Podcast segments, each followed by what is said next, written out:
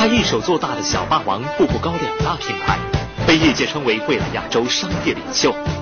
他曾用两个亿成为央视标王，在媒体上演绎付出总有回报的传奇。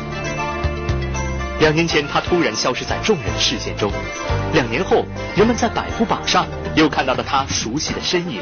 本期《财富人生》，步步高董事长段永平向你讲述他的快乐人生。快乐人生是最大财富。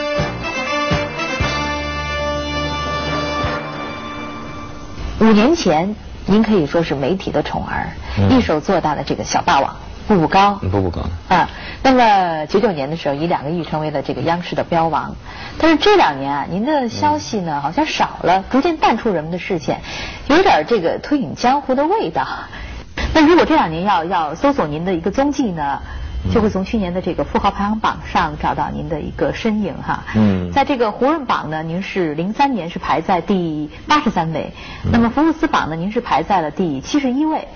我知道，其实零二年的时候，您好像就排上过这个胡润榜。没有没有没有。你好像跟他沟通过，之后呢，把您的这个排位呢调到了一百。前两年都有过了，零一年、零二年呢，都他都找过我。嗯。然后呢，我就跟他讲，我们不是一个上市公司，其实你你现在出具的所有资料都是不确切的。你问我，我肯定也不会告诉你，我也不想出这个名儿。嗯。那胡润呢，也算是比较通情达理。我觉得胡润小伙子也挺有意思，就说那好，你就正好是一百零一名嘛，就这个就开就正好在一百名之外，就是没有排我，就这个意思。那这个我觉得这都可以商量的。啊，不是，他是这样的，他必须要最后要核实这个数据。嗯。那么他在我这个地方，他有个最大的问题，他没办法核实，就我不认同。嗯。那么去年他排到的原因是因为。呃，我我在美国这个投资，那么因为我这个投资，它 SEC 必须要去 file，它是个公开的资料，嗯，他查到了，他查完以后呢，因为就算 T N 发现哦，你有这么多钱可以上榜。这两年能采访到段永平十分不易，因为他的大部分时间是在美国纳斯达克当股民。段永平于二零零一年底开始吃进网易股，尤其是在网易跌到一美元以下时，更是重仓吃进。二零零二年初。网易股由一美元左右开始上涨，二零零三年十月十四日，网易股飙升到了七十美元，也就是说，段永平持有的股票在一年多里涨了五十倍以上。由于对于网易极有预见性的投资，将段永平第一次拉进了百富榜。二零零三年，福布斯富豪榜对段永平的财富估价是十亿元，排名第七十一位。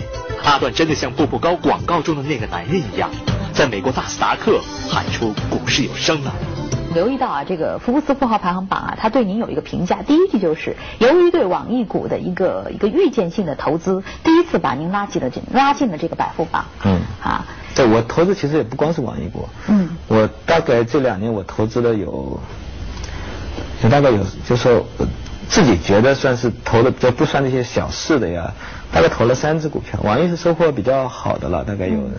有五十倍左右，五十多倍吧。嗯。那么，我觉得还有还有两只股票，大概也有四五倍。嗯。所以我投的钱开始并不多。嗯。后来呢，就的确是回报还是挺大的。而且我在投资的时候，我跟别人不太一样。很多人说你在炒股。嗯。我看最近有一篇文章说是前美炒股。嗯。我第一我是这儿这个塔尔皇之去的，不存在潜入美国这种，听着像恐怖分子。很神秘哈。啊。第二呢，我不炒。嗯。只买，我不抛。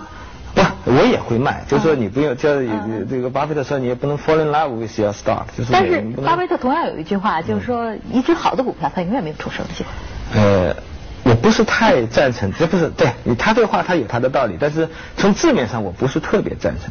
就是说呢，逻辑上来讲，一只好的股票也好，它总会有它的价格，就凡是有个价，你只要你开一辆好车。那么现在假设有个人出一个亿美金，你卖不卖？你说我不卖，因为巴菲特说过，好东西是不卖的，这没有道理，对吧？但是呢，人家当然也没有人会出一个亿，因为出一个亿那比你还傻呢，对吧？所以这个是没有道理。所以呃，实际上，所以他那样做，他那样说也是对的，就是他客观情况来讲，不会有人出一个亿。如果人家出不到你想要的价格，你就不卖，就这么简单。那么这是一方面的原因了。那么我觉得。我反正我就是一个正常的投资心态。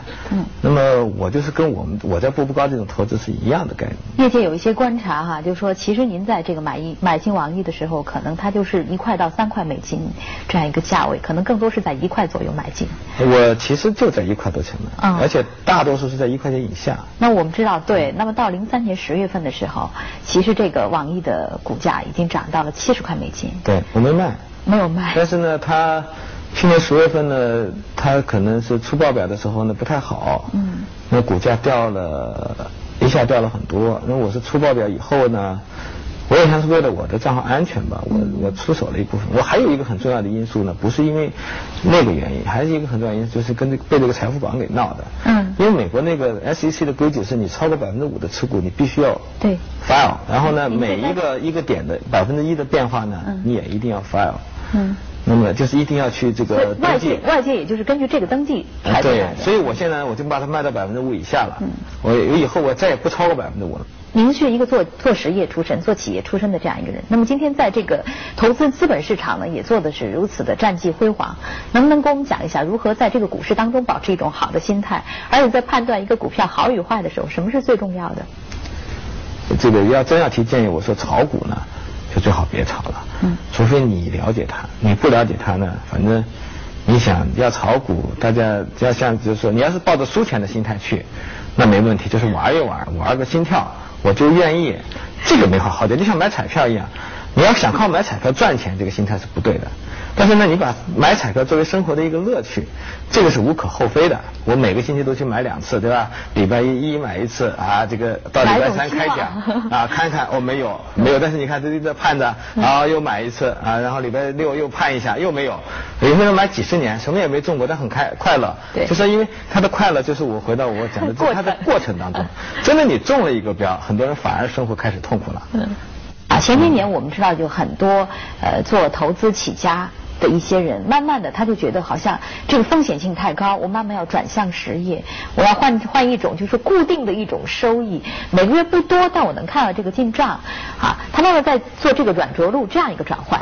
而我觉得您呢是靠自己做实业一步步起来的，那这个时候呢，你开始进入了一个风险相对来说大很多的一种投资领域，你又是一个反其道而行。觉得在谁的眼里风险大？嗯，在一般来讲呢，就是投资性的话，它毕竟有这种做企业的风险呢，在很多人眼里其实同样是大，只是大家没有看看明白。嗯。那么我做投资也好，做企业也好呢，我的原则其实一直都是一样的。就第一，我不懂我不做，我不熟不熟不做。嗯。我觉得没风险，我才做。这个没风险不是说百分之一百的没风险，天底下没有这样的事情。嗯。所以这种风险它是在我的控制范围之内的。嗯。啊，那么我我比方我认为我的这个赢面是有八成。嗯。那么你做十次你能赢八次，这就可以做了。那我觉得做投资和做企业和做产品其实道理都是一样。你做任何事情最重要的是你要有一个对它有一个充分的了解，但是同时呢你要把握它的风险。啊，就是如果它出现你意料不到的情况，你能不能够承受？啊，你说一单你就把你亏光了。所以我投资我也很简单，我用的是闲钱，对吧？我有一点闲钱我放在里头啊，那么仅此而已。那这个肯定不会说，万一他一出问题，我第二天我就连饭都没得吃啊，或者车也得卖，房子也得卖啊，或者还要被人宣布呃破产。所以你找你熟悉的、掌握的。沃伦巴菲特就是这样，就是你想这么大一个投资家，掌管着几一千多个亿，那么他投资也就投资十几只股票。可是很多小的投投资人呢，他却投几十只。你想，沃伦巴菲特这么大一千多个亿的这样一个庞大的基金，他都认为我能了解这十几只就不容易了。啊，有人说啊，这个也很好，那个很好，但是我看不懂啊，我了解不了，我没有这个经历啊，怎么办呢？那我就不碰。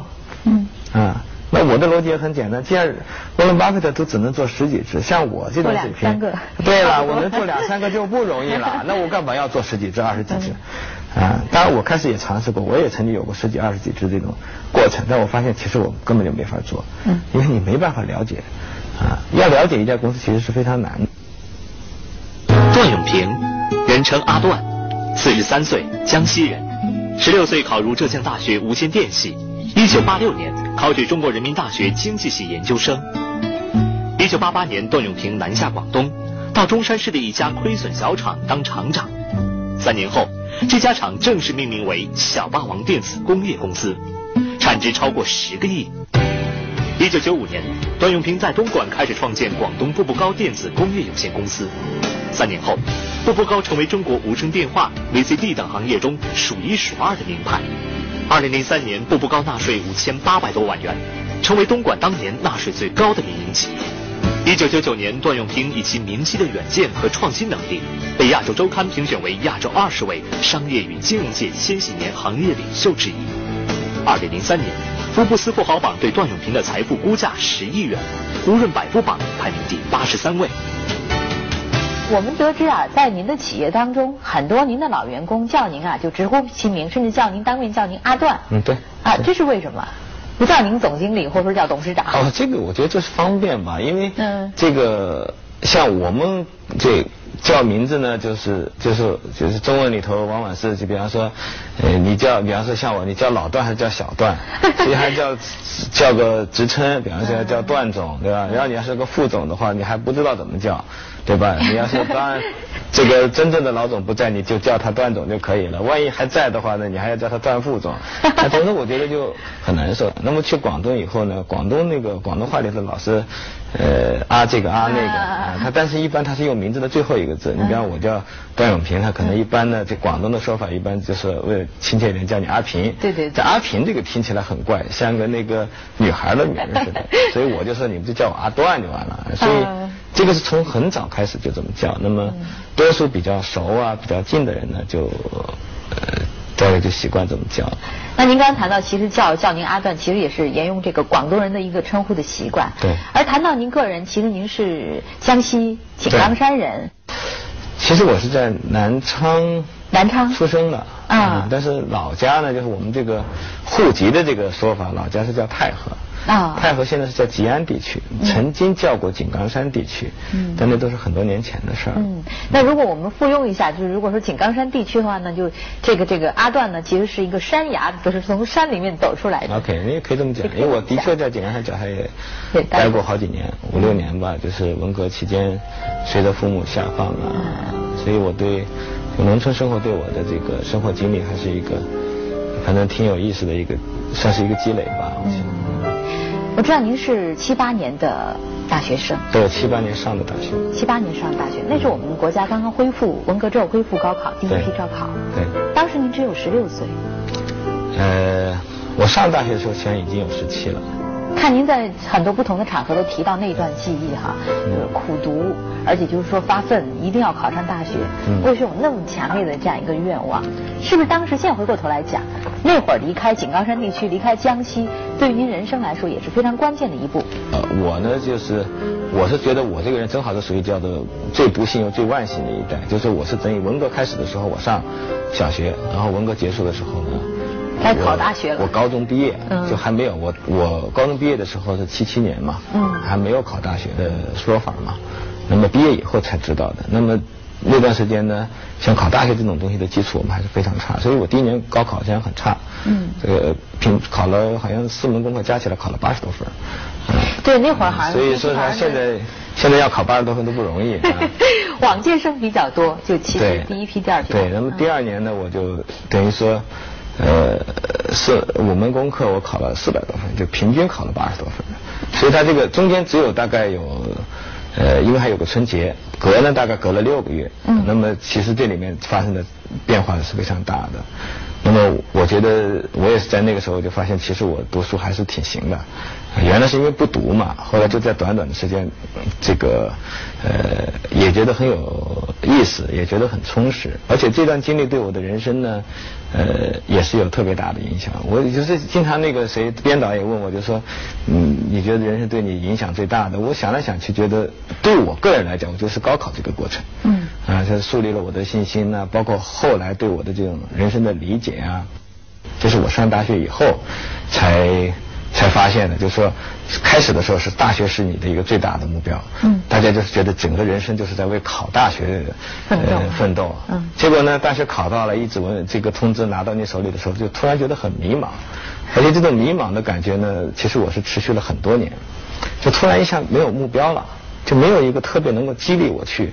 这个一定要得到，一定要去做的这样一种目标，然后就发现这个生活就变得很 就很没有乐趣。因为我因为我后来我是大概到大三大四，就是大概快毕业了，我不知道怎么突然一下醒过闷来，说为什么现在不快乐？是因为我没有目标。我以前呢，我在考大学的时候，我每天我都是自己有计划，我要想干什么要干什么，那整个生活觉得很充实。那么，然后就悟到一个什么道理呢？就说啊，其实人生的乐趣它是在过程当中，它不是在结果。对吧？所以呢，我经常跟很多人讲，我说你要想快乐的话，你最重要是你要不停的要有一个新的一个目标，合理的目标。你不要定一个目标，我要当总统，然后呢，这这个上不着边下不着呃，这个上不着天下下不着地的，然后你你其实就也没有办法达到，也不会有激励作用。这目标它要定的合理。八十年代初，大学刚刚毕业的阿段分配到了北京。那个时候弥漫的风气就是大家都是这个二二二十出头的人就开始怎么想着怎么养老了，就就是，那我觉得这种生活对我来讲就特别没有感觉没有意思，嗯，所以我就有一个很简单的想法，我一定要离开那个。就这样，阿段在读完人民大学经济专业研究生班后，带着一脸文气南下广东。投身到当时热流涌动的改革最前沿。你这个研究生毕业以后，你选择了去南方。嗯，当时其实也是有一个过程的，就开始呢是想留在北京的。对呀。那么因为大家都留在北京，留在大城市嘛。嗯。我后来，呃，也在北京找了工作，而且找的也还是不错。嗯。但是我最后没有去，没有去的原因呢，我去了，就有些公司啊，我就发现北京这个。就那个时候是这样，就是我觉得北京的官本位的这种味道还是比较浓，大家比较喜欢说啊，你看我们这公司好啊，因为你看谁谁谁的儿子啊，那我就想我这是平头百姓的儿子，对吧？那么觉。感觉不是说很自然。那么我觉得那个时候觉得广东这个地方呢，相对来讲还相对天高皇帝远。那么这个市场经济比较发达，因为我是搞学经济的嘛，我就觉得比较贴近最前线的感觉会比较舒服一些。就觉得你有很多事情你可以自己去看、自己去研究、自己去做，那么你可能就会有目标，你会比较充实，会比较快乐。所以那个时候就想啊，我还是去广东吧。那是哪一年的事情？嗯，一九八八年我研究生毕业的时候。嗯。毕业啊，因为很多人都说你放弃北京户口。对啊。那户口都值一万块钱啊！就是人家跟我跟我讲啊，那我就开玩笑，我说我真想要个北京户口，我到时候再花一万块钱买回来不就完了吗？其实它很简单，在那个时候大家都没钱了。嗯。啊，那么我倒不是说，嗯。很担心这种东西，我对自己一直都还是比较有信心的。就是我说通过高考那过程，我觉得其实我要真的找到我想做的事情，我应该能够做得成。那么这么多年，我发现也的确是这样。就你做的时候，你全力以赴去做的话，其实想不成的话呢，其实并不容易。那你要的是什么？我觉得我要的就是我想做的一种事情，就是模模糊糊是这种感觉啊，就包括呃，我不是一进来的时候是，每个人要签个名嘛，我一下不是就是写一句话，对对对对，我写的就是叫做呃，快乐人生是最大财富，就是我我发现我隐隐约约我追求的就是希望自己能够快乐，其实并不是说要有多少钱啊，钱这些东西，就是你真正赚到钱，很多人会发现，其实钱它有时候不是他真正。追求的目标，嗯，当然也有一些人对钱的理解不好，就是赚了钱以后反而变得比原来痛苦。我觉得这是比较遗憾的一件事情。嗯，那这样的人生可能在你眼中反而不是快乐的人生。我觉得不是，我觉得他没闹明白。接下来，步步高董事长段永平将向您继续讲述他的快乐人生。他违背了我本分的东西，然后我觉得我不快乐。嗯，啊，我不快乐，你给我多少钱？同样那个，我依然是不快乐。又不快乐。对啊，所以我就不干了。嗯。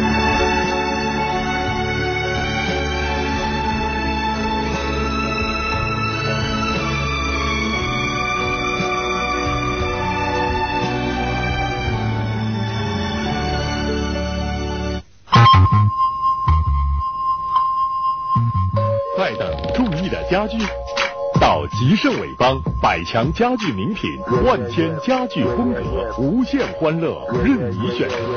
吉盛伟邦，紧要关头，请用金嗓子喉片，广西金嗓子。德国默克，世界知名化工医药企业。德国默克，世界知名化工医药企业。异域风情，御用名厨。泰国美食风味浓郁，足不出户，口福共享。普吉之行今晚起航，上海普吉岛泰国餐厅。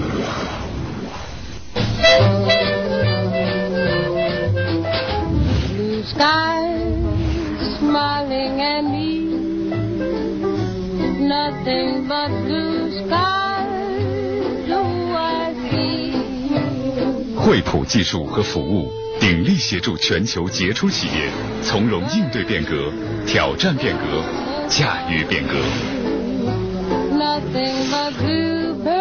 HP Invent 二十六年峥嵘岁月，他是上海市公安局历史上最年轻的交通处处长。十余载商海沉浮，危难之处，他率领一家国企走出困境。他总是相信。自己能在人群中做得最好。你在哪一行，你干什么，你都要成为最好的。五月二十二日，上海航空股份有限公司董事长周赤与您相约财富人生。他一手做大的小霸王、步步高两大品牌，被业界称为未来亚洲商业领袖。他曾用两个亿成为央视标王，在媒体上演绎付出总有回报的传奇。两年前，他突然消失在众人的视线中。两年后，人们在百富榜上又看到了他熟悉的身影。本期《财富人生》，步步高董事长段永平向你讲述他的快乐人生。快乐人生是最大财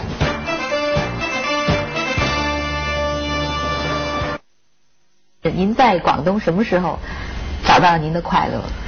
啊，我去刚去到广东的时候呢，我进的这家企业呢，呃。是一个几百个人的企业，但我们那一年大概进了有将近两百个人，有这个一百五十多个本科生，五十多个研究生。嗯，那我当时一发现这个。这走对了路，好像还进错了门就是你在这个这一家公司里头的这个呃高学历的这个人的密集度，比在北京可能还高。他并没有真正尊重人才的概念。所以呢，我想，而且我觉得我自己在那里很难发挥的，发挥到发挥到什么？因为我们那个时候并不懂什么啊，你很难找到机会，其实你就没有办法锻炼，也没办法成长。所以我又离开那个地方了，离开那个就到了中山，到了中山呢就。进了我们就是后来叫做小霸王的这家公司啊，那么就在那一做就做了大概六年半吧。当时不叫小霸王，当时是上了这个项目以后。对，开始我们自己没有牌子的。嗯，那么小霸王是您想出来的吗？那个是一个很偶然的因素了，就是我跟几个朋友吃饭呢，就一直在想名字，想这个想那个都想不清楚。他说那不如叫小霸王，哎，我觉得这名字好。嗯。啊，因为他看那个汽车小霸王，我觉得那个东西做我们那一类产品呢，是非常的突出的一个，就就感觉你有个性，很容易记住。嗯。也没有什么太大的恶意，对吧？你比方叫恶霸，那肯定就不行，感觉很很不好。嗯。霸王虽然有点霸气呢，他加了一个小字，就很可爱。一下就对，一下给综合掉了。对对。所以我就觉得挺好的。嗯。那么。但这个名字有一个很大的缺陷，就是说它那个“霸”字字太复杂了。嗯。所以这个后来我们在推广过程中呢，发现是这个这个字给我们带来很多困惑。嗯。就在设计啊，在这个就很多地方，因为小呢笔画特别简单，王也简单，中间搞个“霸”字，笔画那么多，它不均衡，变得这个的确难度挺大。但是呢，去掉这个以外，我觉得这个名字啊，它的传播性啊、意义性啊，这个意义的就是说，你说小王，大家很少有人说哪个小、哪个霸、哪个王，一下就记住了。嗯。它这个传播效率。是非常高，对于一个刚建立的品牌来讲，是我觉得是一个，就是说是一个挺合算的事情。嗯，那么步步高呢，也是步步高也是我们争名争来的，争名争来的。您做为什么呢？当时从那么多争名里面挑选的这个步步高，又是取的它什么呢？我们当时建立这个品牌的时候，很多人给我们提个建议，比方说你起一个洋名字，嗯，那么看起来像一个外资或者外来的东西。我说这个跟我这个，因为我们很久，我们这个我从做企业一开始我就其实要以诚为本，就我不能够蒙人家。那么你起个洋名字呢，本意就是已经想蒙人了，就让人家以为你是个洋的东西。所以我跟大家讲，我说我一定要取一个本土的名字。嗯。那么品牌它有一个最基本的特征，就是说我刚刚讲，第一，你这个字不能够复杂。嗯。就是因为我做小霸王的时候，那个霸字给我带来很多困惑，所以我我就有一个这样的定义，就是说呢，名字不能够。笔画太复杂，让你有很多地方你做不了。那么这是其其二呢，不能有意义。就意义就是说，有时候步步高大家很清楚，哪个步哪个高你一定很清楚，对吧？第三呢，容易传播，容易记。嗯。那么阿姨来，我们一争名争上万个名字，有很多人帮我挑，最后当时是我的秘书说，觉得这个名字让我看看，哎，就是他了，我觉得这挺好。嗯。但是呃。它是挑出来的，并不是我真的自己想到的。而且我们当时在这个设计这个真名的时候，本身还出了个问题，就真名一般是取唯一的嘛。对。我们就没有想过这个问题，就觉得没想过真名会有来那么多。嗯。那么就发现哇来了来 很多，就是其中有八个是交付不高的。我们那个时候是我们要是用你的，我们就付八千呃付五千块钱吧。对对。所以最后只好是什么呢？就对八个人每个人付五千。我说还好不是八十个 啊，就是八十个我可能就要选择我不用这个了。嗯啊。刚才最最爱谈到你进入生产小霸王这家企业的时候呢，它是一个亏损两百多万的一个企业。嗯。当你离开的时候，它的一个。销售值啊，已经到了产值已经到了十亿元了。嗯，应该说这样一个业绩是让任何人都不能小视的。那我想问，为什么你在这个时候选择离开？是不是已经对作为一个打工皇帝厌倦，想要自己要创业了？嗯，倒也谈不上想要自己创业。我觉得我在小王其实也就是一种创业。嗯。呃，没有太大的差异吧。但我觉得唯一的差异就是说，我们当时在这个这个。在这企业结构上，或者在这个激励机制上出了一些问题。那我是觉得这样的话呢，呃，就我很难对员工去兑现我的承诺，所以我觉得我就觉得做下去没有太大意思。那么很多人说啊，你只要做下去，你还继续有很好的收入啊，或者怎么样？我说那个东西对我并并不重要，它违背了我本分的东西。然后我觉得我不快乐。嗯啊，我不快乐，你给我多少钱？同样那个，我依然是不快乐。不快乐。对啊，所以我就不干了。啊，我不干那个不是一个冲动啊，很多人觉得是不是一种冲动？我说不是，其实这是我一个很本本能的一个反应。我说这样下去，我肯定我我会觉得没什么意思啊。那么。那么离开这个地方会不会寻找到快乐？其实我是不知道的，但是我知道肯定知道的是我在这个地方我不快乐了。那么你当时这个离开小霸王，你已经想好了要自己去做步步高吗？离开的时候其实是没有特别具体的计划。嗯。那么我个人的本意呢，很多人是我事后也跟大家讲过，就其实我是挺不想做的。我觉得做一个企业挺累的。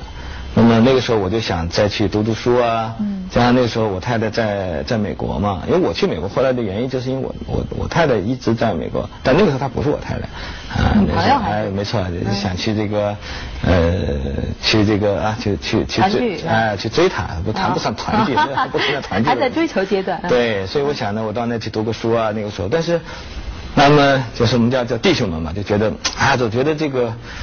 这个还还想再证明一次，就觉得我们不在这儿，我们同样能够干得起来。那我觉得，所以对于我来讲，我重新去做这件事情，主要是一种责任感，就觉得我的确是对这个有这种责任去做这件事儿。那么我到心里头，我觉得还是。只要我们认真做，我们本着我们这种以诚为本的这种原则，加上我们对企业这个发展的这种对对企业经营的这种理解和我们已经具备的这种能力，嗯，我觉得应该是能够做得起来。啊，我们当时估计说，我们有三到五年时间肯定是能够起来的。那么后来的事实证明，大概也就差不多吧。我们大概花了三年的时间，嗯，就就算是站住脚了。嗯，头一两年有一些困难。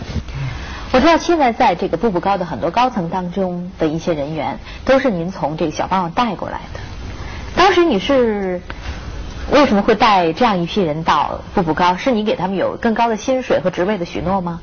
带过来谈不上，因为我当时离开的时候呢，跟老板是有个约定，说这个，老板说你肯定还想，我说还想再开公司啊，我说有啊，有这想法他说，你是不是还想带一些人走？我说如果可以的话。他说：“那你想带多少人？”我说：“大概来个有十十来个人也就行了，因为当时你正常的公司还在运作的嘛。”他说：“你能不能只带六个人？” 我说：“那就好，六个人吧。”我就就是当时选了，就其实我真的这个说带大概只有六个人。嗯嗯，从待遇各方面来讲，当时肯定是比原来要差的。那么也有一些这个过来，我就说：“那我们一过来就因为业绩都没有嘛，你不可能说待遇比原来好。”他说：“当然没关系，我们只要这个共同努力，哪怕吃萝卜干，我们也没关系啊。”就是他说是这么说了，每个人对都是要生活的。那就是，但是不管怎么说，大家有一个共同的理想。对，因为我离开第一年，我跟人家老板是有个承诺，说的是这个，就我不会做国内的同类产品的竞争。所以呢，其实是基本上没有做什么东西。那那段时间，一年多的时间，您在做什么？我本人在打高尔夫。那因为我是做我原来的主要工作也都是做市场的工作比较多。那由于我们不做内销，我这个第一年我其实没什么事儿干。嗯。那么整个公司呢，它主要是在做外销来维持。我倒没有说想过我们要在外销上赚很多钱，我当时就是最重要让大家忙起来。所以那时候外销基本上能够赚回皮费啊，实际上最后核算下来我们还是亏钱的啊。但是我也无所谓，因为我当年的这个目标就最重要是赢取时间。我们让我们想清楚我们到底要在国内做什么啊，是是是这样的一个概念。那么当时就找到这个无声电话做这样一个方向吗？嗯，对。天在手，小霸王曾经是一个家喻户晓的品牌。当年段永平重金聘请了国际武打巨星成龙，拍了一个广告，“同是天下父母心，望子成龙小霸王”，打动了成千上万父母的心。小霸王从此响彻天下。创建步步高后，段永平在推出无声电话、VCD、学习机的同时，又推出了几则经典广告。继功夫明星李连杰在电视上演绎真功夫之后，段永平还邀请了周星驰、张惠妹等大片明星为步步高电器代言。二零零零年，步步高更是大手笔请来了国际巨星施瓦辛格。那段时间，步步高的广告里总是一片耀眼星光。是。那很多人都说这个。说您啊，说这个阿段的这个营销意识很强。你看他这个小霸王和步步高，他这个品牌的营造上，他就就特别有头脑。我觉得现在老百姓想到这个步步高无声电话，还是对您那几个广告记忆非常深。呃，是。您为什么要走这个明星路线？我其实觉得选明星和不选明星，其实我们并没有这样一个原则，说我们一定要选明星。做广告其实它一个最单纯的东西，就是说如如何提高你的传播效率。那么你会用利用一切办法，用最省钱的办法。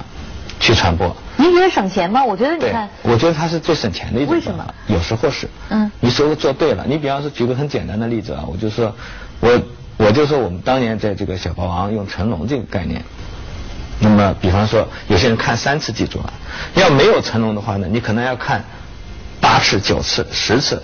甚至可能更多，你还是记不住。而成龙的高知名度就迅速的让。没错，是有这个很大的关系。我当时算过一个账，就是说我们付给成龙的钱，大概相当于我们整个广告投放量的不到百分之十，大概只有百分之几。嗯。那么为什么说它便宜呢？这样，只要它这条广告由于成龙的存在，提高了百分之几的。记忆度或者印象度或者好感度，嗯，你就已经是赚的了。嗯，那么你去很简单的评价一下，它一定是远远不止百分之几。那么施瓦辛格呢？施瓦辛格我觉得概念是一样的，也是这个概念。对，因为施瓦辛格。透露一下，你请施瓦辛格花了多少美金？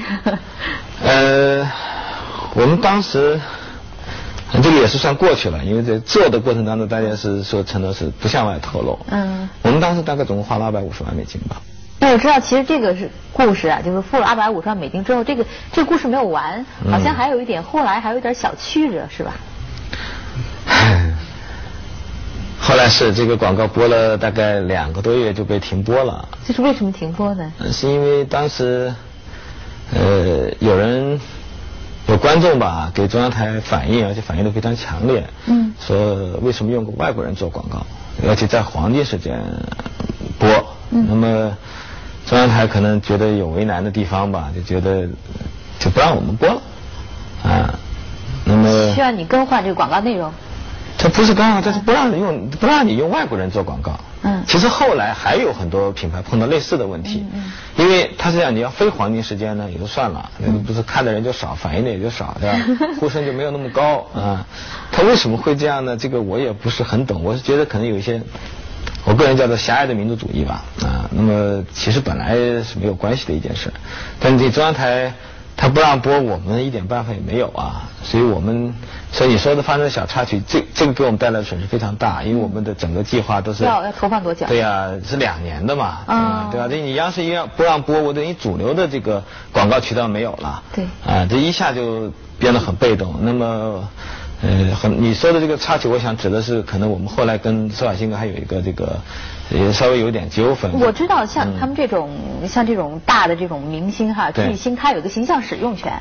像您本来可能就是两年签的这样一个协议。对呀，对呀。啊，那您刚才说怎么会有一些纠纷？这个怎么讲？其实这个也不是不是他们的问题了，就我们当时想的说，哎，因为我们付款是付的一半的嘛，就先付一半，一年付一半，那么第二年我们第一年付了一百二十五万，第二年再付一百二十五万，这样合同里面签的。对，嗯。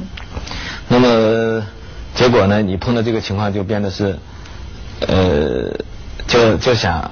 哎呀，就跟他商量商量，我们的后面的钱可不可以不付啊？因为我买的是你的形象这个使用权，我都没得用了，对吧？责任不在我。嗯嗯。那么就跟他们谈。那么老美呢，他是这个这个法治意识非常强。那合同上面我们没有说，我们只是授予你使用，你买了我这个权利，对吧？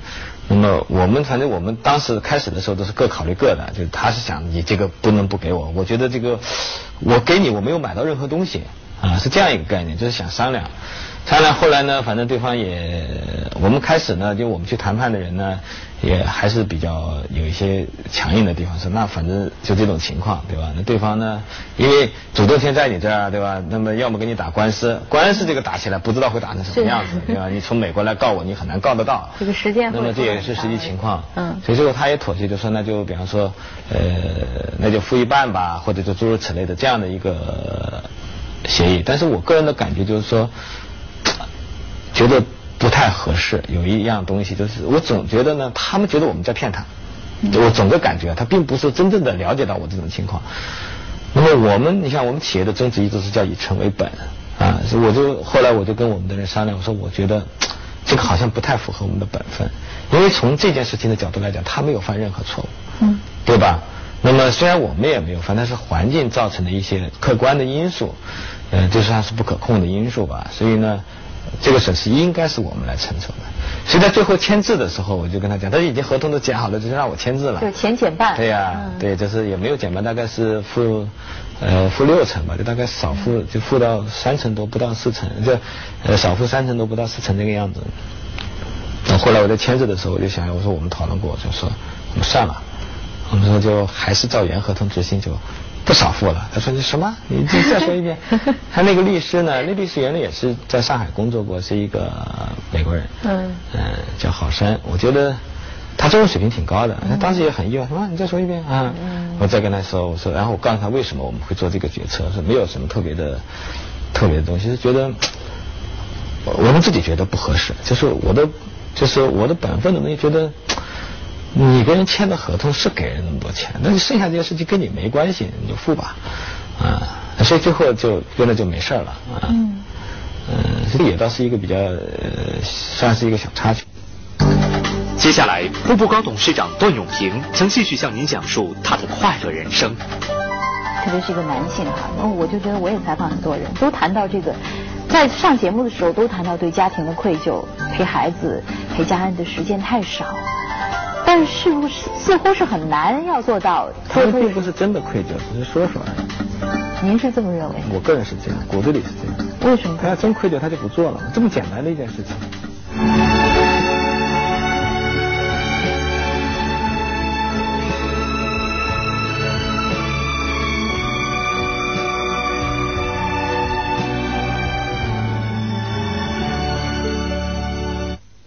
过去铺管线。挖地三尺，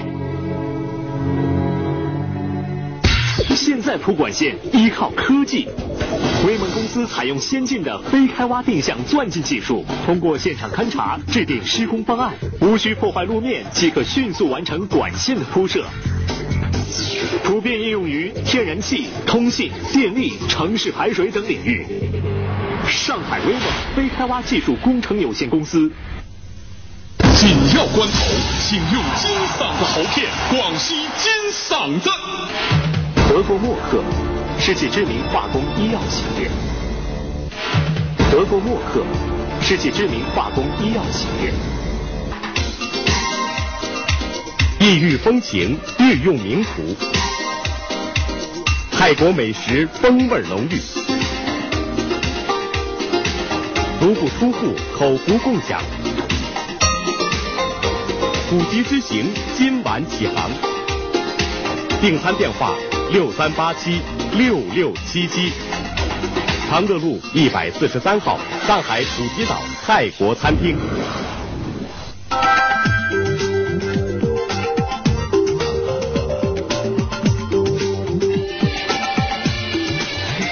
青岛纯生啤酒，鲜活滋味，激活人生。嗯二十六年峥嵘岁月，他是上海市公安局历史上最年轻的交通处处长。十余载商海沉浮，危难之处，他率领一家国企走出困境。他总是相信自己能在人群中做得最好。你在哪一行，你干什么，你都要成为最好的。五月二十二日，上海航空股份有限公司董事长周赤与您相约财富人生。他一手做大的小霸王、步步高两大品牌，被业界称为未来亚洲商业领袖。他曾用两个亿成为央视标王，在媒体上演绎付出总有回报的传奇。两年前，他突然消失在众人视线中。两年后，人们在百富榜上又看到了他熟悉的身影。本期财富人生，步步高董事长段永平向你讲述他的快乐人生。快乐人生是最大成就。们就我我也是在我们的经销商，应该说是第一个就是放弃小霸王，就是全部这个来做步步高的一一个代理商。第一个带头的。呃，第一个带头的，就当时顶着很。为什么会第一个带头？顶着很大的压力，因为我在我们在外面也接触了很多这种老板的这种合作伙伴呢，就雷叉阿栋这样，就是把这种诚信落到实处的，确实是就是百分之百贯彻到实处的，确实是很少的。有一次，我跟我们的一个客户打电话，那个时候，然后我就催他钱，我说：“哎，你欠我这么多，你还不给我钱？”很正常，做生意来说催款嘛，嗯，完了当时阿段就在我旁边，他就听着我的电话了。他说：“你这个客户跟你合作了多长时间了？”我说：“大概有两三年了。”完了阿段就说：“那如果跟你合作了一个客户两三年了，你都还这样去拼命追他款的话，那你这种你们这种生意过程啊，一定有问题。”当时我也没往深里想，我觉得做生意。你欠我钱，我追一追，这个天经地义有什么关系？到后来呢，我真的是想明白这个道理。如果这个生意做到天天我要给你去追你的钱，完了他还给我说价格卖高卖低，实际上就是双方没有建立起这种足够的信任，做生意就他就会比较难做。中国人有一句古话叫“无商不奸”，这个诚信呢，现在做生意的人呢都是挂在嘴边的，但是其实真正是在实际的操作当中啊，这个诚信跟这个利益挂钩的时候呢，有些时候他可能这个就会屈从于利益的这样一个一个压力哈。呃，我是这么理解这个问题啊，就是“无商不奸”的。奸商啊，是叫无商不奸，无奸不商嘛。嗯。呃，其实是一种小农经济的商，是我们小时候学的是那种类似于资本家残酷的剥削压榨工人，那个都一定是小商小贩，就是他不可能成气候的。那么他就对企业的发展是不理解的。我个人理解就是诚信，它是作为就我们叫把它叫本分的。那么我我知道机翼它是有一条就叫做 integrity，它是在这个公司这个在所有的企业的核心价值观最上面的一条。然后呢，它所有的东西它是说都是可以变的，因为环境在变，哎，我们也必须要变。但是诚信这一条不可以变啊。但我觉得像这种心态的话呢，我就不是特别明白为什么到了做生意的时候，到商场上很多人就忘了，对吧？我你是供应商，我欠你钱。啊，比方你跟我供一百万货，到该给钱了，比方说好一个月给，或者说好两个月给，到两个月要给的时候，经理说了，现在要么你变成九十万，要么我现在不给你，或者干脆就不理你了，说我我出差或者怎么样，或者说反正我以后我也不进这个货了，那么我就不理他了。欠钱的更横，这个有这个钱。呃，是不是后来就是杨白劳和这个黄世仁的关系嘛？现在就是黄世仁，这个杨白劳比较恨一点啊。所以我觉得呢，他这种做法呢，其实他是一个对企业的理解比较弱，而且像这种企业，他他未来的发展会会很糟糕，因为信任他的人会越来越少。嗯啊，那我们企业能够走到今天，一直能够比较健康的发展，我觉得很重要的因素就是我们建立了一个非常强大的信誉基础。我们这种诚信的这种概念是贯彻到很多地方的，包括你对客户、对消费者、对供应商、对员工、对所有跟你相关的人啊，大家都比较信任你，你就会觉得很多事情都变得非常简单。嗯，否则就会非常难。啊，其实企业本身如果坚持这一点的话，其实自己会最终成为这个事情的一个受受益者。对，他这我觉得我个人认为是作为企业长期发展来讲是一个它的必要条件，不是说你老实你诚信你就一定能够做起来，但是呢。你要没有这一点，你早晚会要出大问题。对，也有人这个看了您的这个做两个品牌的这个案例之后呢，就说其实这也没有什么秘诀啊，我只要一个呃，刚刚您谈到这个就是高频率的一个广告投放，一个品牌的一个轰炸，我就能够迅速把这个呃那个知名度、品牌起这个树立起来。他可能这样讲呢，是针对这个九九年您拿这个标王，甚至在在这个九六年的时候，您就花过两八千两百万去买下了这个中央台的一个很黄金的一个时段。我想我们的广告费看跟谁比了，八千两百万，你要说哎呀能够买多少菜买多少面包，那倒是挺多钱的。你是跟可乐比还是跟万宝路比啊，还是跟丰田比啊？所以其实它是很少的钱。企业广告只是你的一环。光靠广告一定是不行的，广告花的钱多，比我们好，死的比我们快的有的是。比如说，我们说另外的几个标王的先后从大家视野当中的消失，可能就是这样一个原因，或者说原因之一吧。呃，他们出问题不是因为广告，不是因为广告，但是很多人都误解成是因为广告，我觉得这个绝对是错的。他们出问题是因为别的原因。啊，比方说因为产品有问题啊，甚至他们广告费花的就没我们多。即使是当年的跟我们同一年他做标王，他实际的付钱，就你喊多少钱没有用，你最后付给中央台多少钱？嗯，那我们付的比他至少要多一倍。那如果是因为广告费付多了就死掉，那应该是我们先死，对不对？那我们还活得好好的。当爱多、行驰这些昔日央视广告标王们纷纷黯然退场时，两夺标王的步步高却进入一个平稳发展的阶段。阿段用他的方式告诉人们，标王并不是一个魔咒。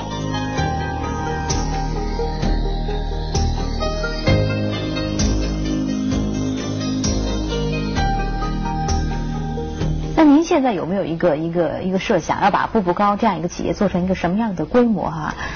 会不会让他我是顾问啊？会不会让他上市啊？你觉得有顾问做这种决策的吗？您是董事长啊，还有一个身份。我是董事长，董事长不过是董事长而已，他其实也不做这种，他这种他实际上他是一个整个团队做的这种决策。嗯。其实我们的策略很简单，也很单纯，就是说呢，呃，我个人认为目前的这个环境啊，包括我们目前企业本身的状态呀，其实还不适合，就我们的能力啊或者各种因素导致，我们其实还不适合，还没有到需要迅速发展壮大的时候。所以我们现在最重要的是练好基本功。嗯，那么很耐心的把我们的大多数缺陷，呃，补到，比方说我们在很多地方可以跟呃世界上一流的企业可以比的时候，一如既往的走得很稳健，对，不追求一种就是别人眼中的一种高速度。对，我觉得那个没有意义。就说呢，你比方说你你上上班开。开车上上班，对不对？你说谁会说啊，开快点，撞死撞啊，这样的，对不对？我就假设，就比方我开车，我要我要这个上班，这个给他开半个小时。就是安全抵达是最重要的。家人跟你说什么，都是说开慢点，当心，注意安全。他没有担心你去不到那个地方。他对这个媒体啊，包括很多百姓，包括很多企业自己都是这种心态，说开快点，撞死撞死拉倒，没关系。那怎么还有这样做的呢？但是很奇怪，很多人都追求这个东西，大家鼓励的都是开快，大家宣传的也都是开快啊，说谁开得快啊。所以我就一直觉得很很滑稽这个事情啊。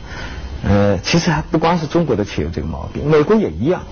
但是呢，好的企业呢，他会比较理性，他会追求一个很均衡的发展。但是呢，你看有很多小的企业，刚开始的企业，他所有说的都是我如何如何快。但是呢，你综合他十几年、几十年的历史，你发现他其实并不快。倒过来讲，很多人还完蛋了。你比方说，我们刚开始起来的时候，很多公司发展好像看起来都比我们快。十几年过去了以后，你再去找他们，没了。嗯。啊，有些呢三年就没了，有些五年就没了。啊，但是呢，还没有多少家能够做到现在的。所以，一般一个企业做到十几年的，总是有它一定的道理。他跟我们讲。诚信，讲平常心，讲敢为天下后，但当时好多我们是不理解的。比如说讲到这个敢为天下后，我们就觉得这是在逃避。那么诚信我们能理解，因为从小的时候父母就教我们做人要诚实，这一点我们是认为做企业是要有信用的。那么平常心呢？当时我们其实也不是很能能理解，就是什么叫平常心。但是经过在公司这么多年的呃呃种种事情的经历，包括各个媒体对他这方面进行报道，包括他给我们的。就说相当于说言传身教吧，我们能理解这方面的东西。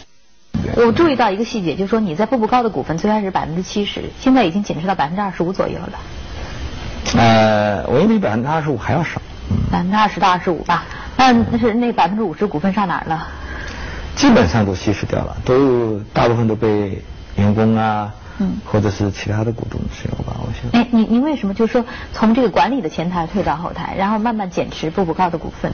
呃，因为那个持有高股份、高比例股份本来就不是我追求的目标。嗯。啊，所以我就变成我的心态也很平和。这家公司它其实不是像这个你拥有百分之一百的是一个老板呢，你会很不理性的去想哦很多事情。我这样就变得比较平静。它就是一个相当于呃，就类似于像一个公众公司一样。我们最重要，我们要长期的发展，我们要对得起所有的股东，而不是对得起某个股东。啊，所以人家叫我说我是老板，我说我其实我也不是。如果说是呢，也不光我一个老板，有很多老板。就他们有一种说法哈，说这个其实，在您家里啊，您夫人是董事长。要星期天呢，像您的一些商业伙伴，星期天想要约您呢，要先看董事长或者说其他股东，就是您的孩子有没有时间或者同不同意。我这个是一个一句玩笑了，因为其实家里并不是这样一个概念。我只是有时候人家说这个啊，这个比方说呃哪天哪天打球，嗯，然后我一想，哎呀，我得去问问老板。有没什么安排？就如果没别的安排，大家正好我有空，我当然可以去，对吧？如果有呢，那就去不了了，就是这样的。就是说，也是表示这个我比较看重家庭吧。